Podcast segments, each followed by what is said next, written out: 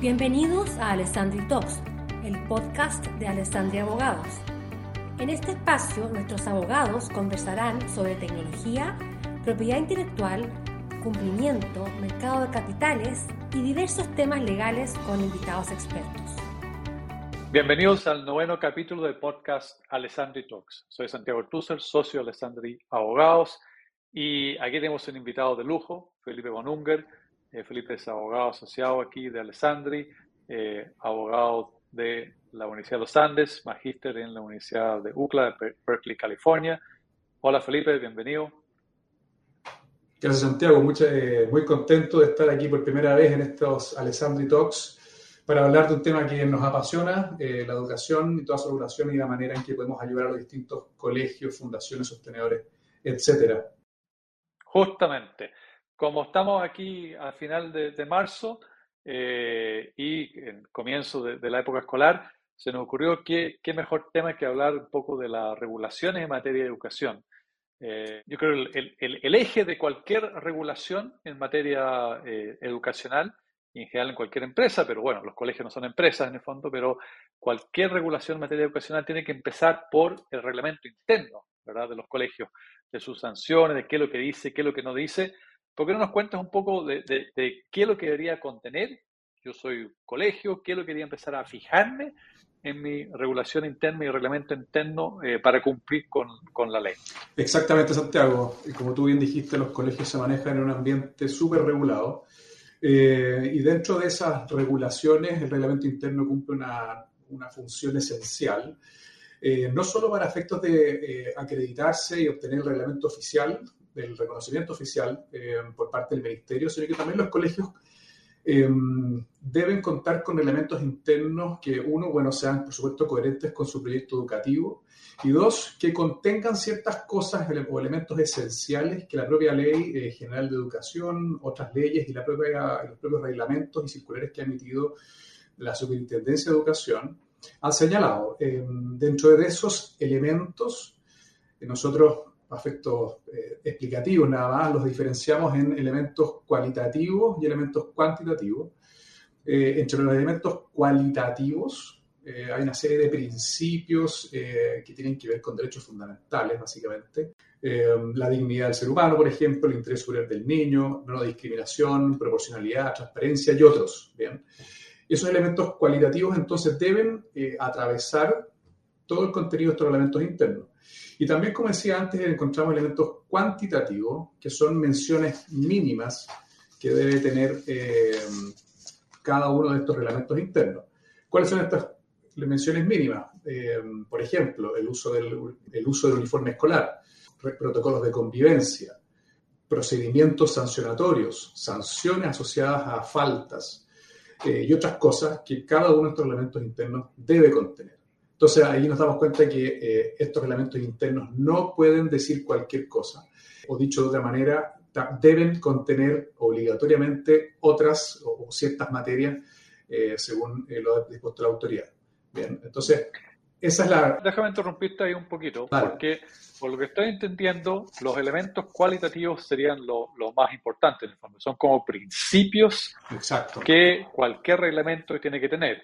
Eh, porque veo aquí no discriminación arbitraria, legalidad, eh, proporcionalidad, o sea, son principios que tienen que de alguna forma impregnar Así es. todo lo que uno está revisando en el reglamento interno.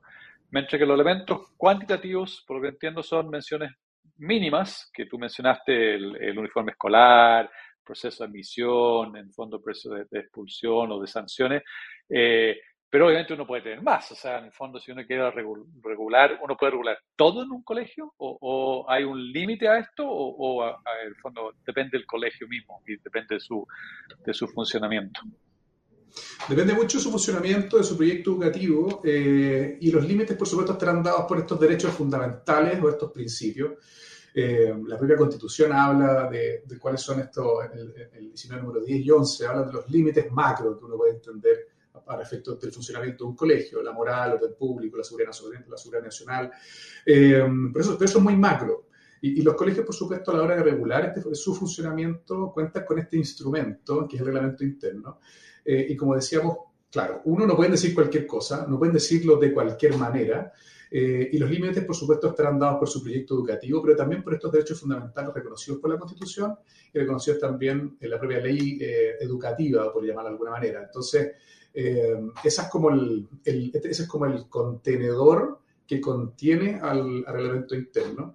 Y es fundamental porque, en el, y aquí ya entrando quizás en, en, terrenos más concretos, es fundamental porque los colegios a la hora de, voy a poner un ejemplo, de sancionar alguna conducta de algún alumno, bueno, entonces solo podrán hacer aquello en términos procesales, es decir, solo podrán eh, sancionar con aquella sanción prevista en reglamento y conforme al procedimiento previsto en reglamento.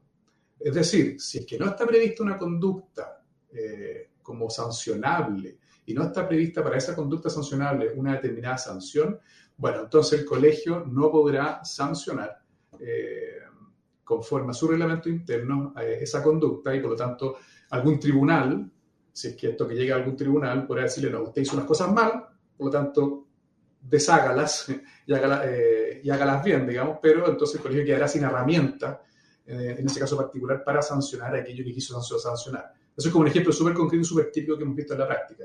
O sea, en el fondo, el colegio es libre para establecer su propio proceso sancionatorio, pero una vez que lo establezca, tiene que cumplirlo, en el fondo, no se lo puede saltar. Y si obviamente si no lo puso, no puede sancionar tampoco. Eso es un poco el, que cumpla con los requisitos antes. Claro, es libre en la medida, como te decía, que, por ejemplo, por su, eh, respete, observe el derecho a la proporcionalidad, el debido proceso, el derecho a defensa que tiene eventualmente el, alumno, eh, eh, por ejemplo. Pero claro, en la medida que respete todas esas cosas, debe atenerse a ese procedimiento que ya preestableció en su reglamento interno. Vamos al, procedimiento, quizás el proceso más conflictivo, especialmente en esta época o un poquito antes de esta época, la verdad, que es el proceso de admisión. ¿Cuál es el criterio aquí? Porque esto siempre a fin de año, comienzo de año, en el fondo siempre salta estos temas, digamos, que no le admitieron mi niño al colegio, que, que yo cumplí con todo y, de alguna forma me dijeron que no lo quieren en el colegio o no la quieren en el colegio. ¿Cuál, qué, qué, qué, requisitos hay acá? ¿Cuál es el procedimiento, el criterio? el proceso de admisión eh, es una de las cosas que debe estar contenida en el reglamento, interno. Entonces, queda súper bien enmarcado eh, con lo que veníamos diciendo antes. De nuevo, los colegios en relación a su proceso de admisión no pueden hacer cualquier cosa. ¿Qué cosas deben hacer o no pueden hacer? Eso está previsto en la propia Ley General de Educación a nivel macro, digamos, eh, en los artículos 11 y 12 de la ley. Y en estos procesos de admisión los colegios no pueden discriminar por criterios socioeconómicos. Por ejemplo, no pueden discriminar por el estado eh, civil eh, de los padres. Aunque eso sea contrario a los principios, de que son un colegio religioso, digamos, aunque sea contrario a los principios del colegio. A ver, como decía antes, por supuesto que el reglamento interno debe conversar con este proyecto educativo de los colegios. Eh, los colegios son libres, en el caso de ser un colegio religioso, de establecer aquellas normas, principios que comulguen con esos principios religiosos y de, llevar su proyecto educativo según esa filosofía o esa religión. Eh, sin embargo, eh, hemos visto en la práctica eh, fallos, más adelante quizá vamos a hablar de eso, fallos de tribunales donde a, ciertos colegios, en ciertos casos, les ha dicho, mire, su proyecto educativo está muy bien, pero usted no puede discriminar alegando que los padres de un hijo, por ejemplo, conviven y no están casados en matrimonio. Entonces, nos movemos en zonas quizá un poco grises, donde hay ciertos conflictos de derecho, por llamarlo así. O sea, está el derecho del colegio y del sostenedor de tener un proyecto educativo que en, que en ciertos casos podría eh, colisionar, por decirlo así, con el derecho que tiene el alumno de eh, acceder a eh, su derecho a la educación.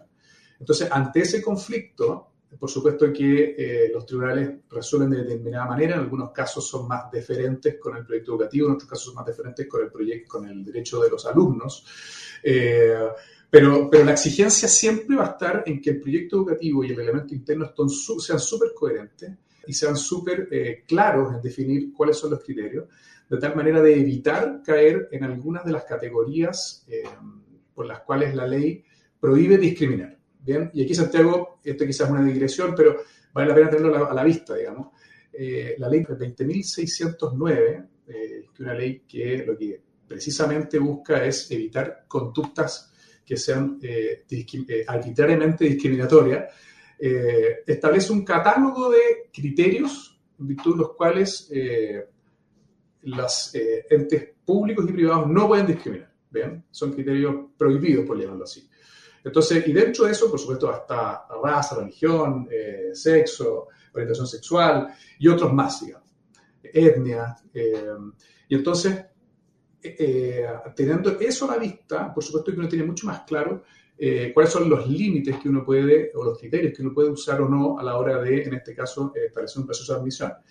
Dicho eso, la misma ley dice que uno sí puede, y esto puede ser un poquito contraintuitivo, contradictorio con lo que acabo de decir, digamos, sí puedo discriminar si es que a la hora de discriminar en virtud de algunos de estos criterios prohibidos, como dije antes, estoy ejerciendo también un derecho eh, fundamental, en este caso un derecho a sostener un colegio, a proveer de educación. Entonces, yo, el colegio puede alegar que eh, en virtud de su proyecto educativo y en virtud de su derecho a proveer cierto tipo de educación, eh, puede discriminar a partir de algunos de estos criterios. Eso puede hacerlo y es una defensa válida, pero para, pero para que lo sea, y eso es lo que hemos visto en la práctica, a, partir de de algunos casos en, tribunales, es que para, para, que sea defendible esa posición del colegio debe ser muy coherente con el proyecto educativo.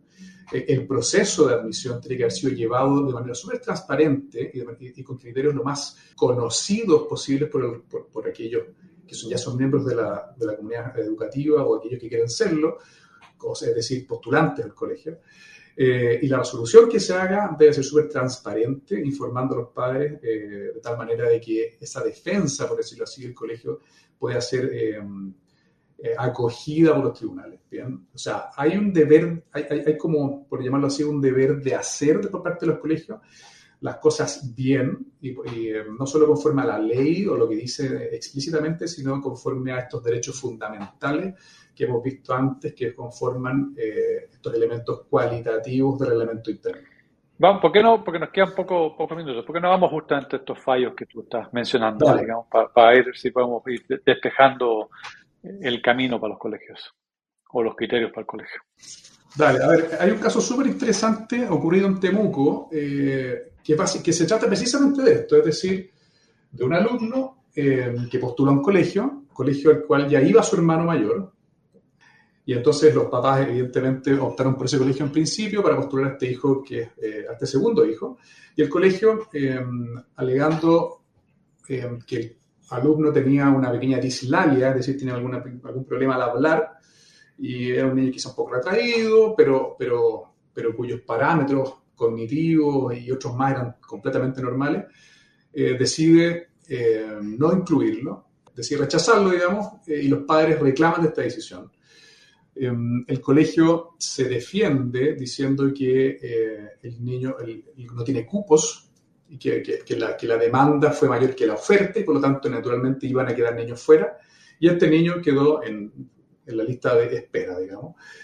A lo que los papás alegan que básicamente dos cosas. Uno, que el colegio no informa los cupos al momento de abrir su proceso de admisión que el colegio no habría informado correctamente los cupos a, ser llenados en ese proceso de admisión.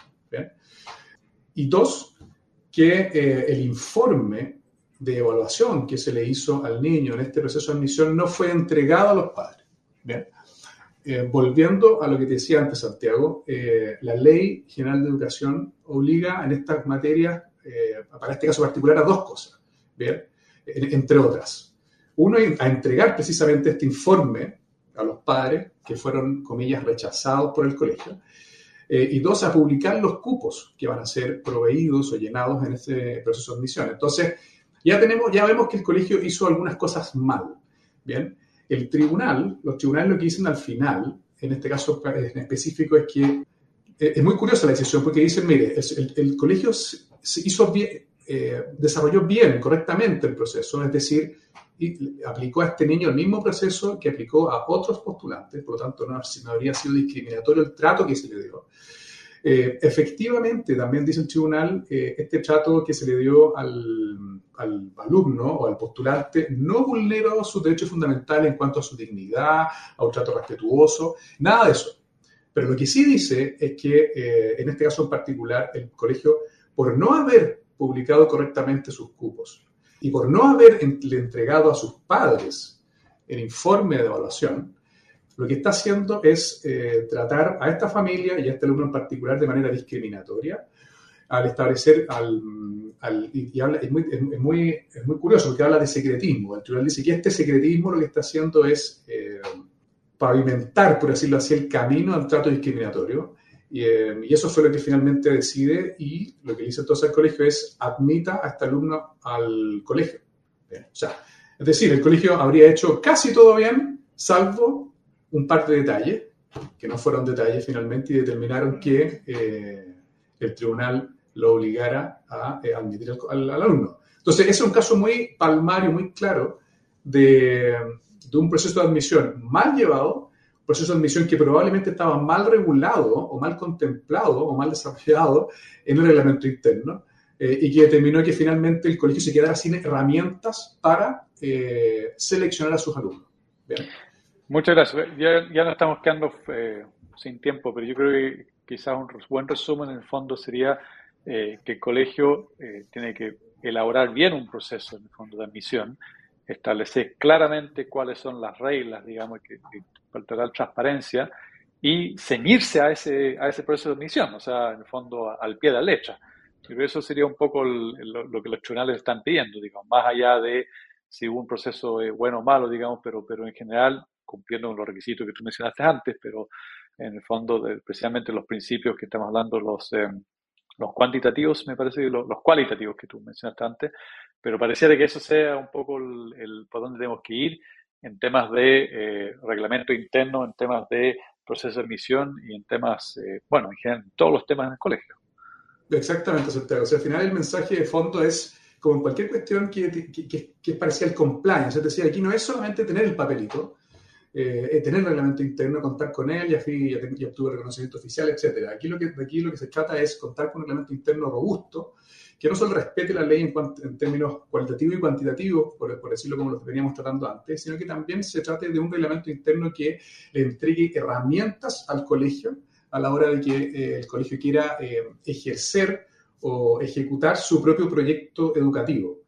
Eh, y ese reglamento interno entonces tendrá que ser trabajado, reflexionado, compartido con la comunidad educativa, eh, difundido y aplicado eh, no solo conforme a la ley, sino que conforme a su propio texto, para, por supuesto, como decía antes, que, cada uno de estos colegios pueda llevar adelante de buena manera su propio proyecto educativo. Creo que ese es el, el gran mensaje de fondo de todo esto. Bueno, muchas gracias Felipe. Ha sido fascinante esta conversación. Yo creo que ha sido realmente, eh, da para mucho, pero bueno, el, tiempo apremia. Así que te, te, agradezco tu tiempo, tu aporte y, compartir tus conocimientos. Nada, agradecido yo, Santiago. La verdad que estuvo muy, muy entretenido eh, y te agradezco sobre todo la oportunidad de poder hablar de estos temas eh, que no son muy hablados, son muy discutidos en el mundo de los abogados, pero que, pero que en la práctica nos hemos dado cuenta que son claves eh, para nuestros clientes y para el resto de los sostenedores para que ellos puedan desarrollar su proyecto educativo de la mejor manera posible. Eh, la verdad que muy agradecido por esta primera vez, espero que se repita. Muchas gracias. De todas maneras, y los invitamos a todos a seguir escuchando Alessandri Talks en Spotify. Tenemos varios episodios sobre consumo, datos personales, derecho a autor y más. También pueden ver nuestra página web eh, www.alessandri.legal donde encontrará varios artículos eh, y contenidos, de hecho varios artículos y contenidos de, Felipe, es un gran escritor también, así que les agradecemos mucho y eh, los invitamos para la siguiente sesión sobre eh, Alessandri Talks eh, y esperamos que sean de utilidad y bueno, si tienen más temas sobre educación pueden contactar a Felipe en su email que aparece también en la página web de Alessandri Legal. Muchas gracias a todos. Muchas gracias por escucharnos. Los esperamos en un próximo capítulo de Alessandri Talks.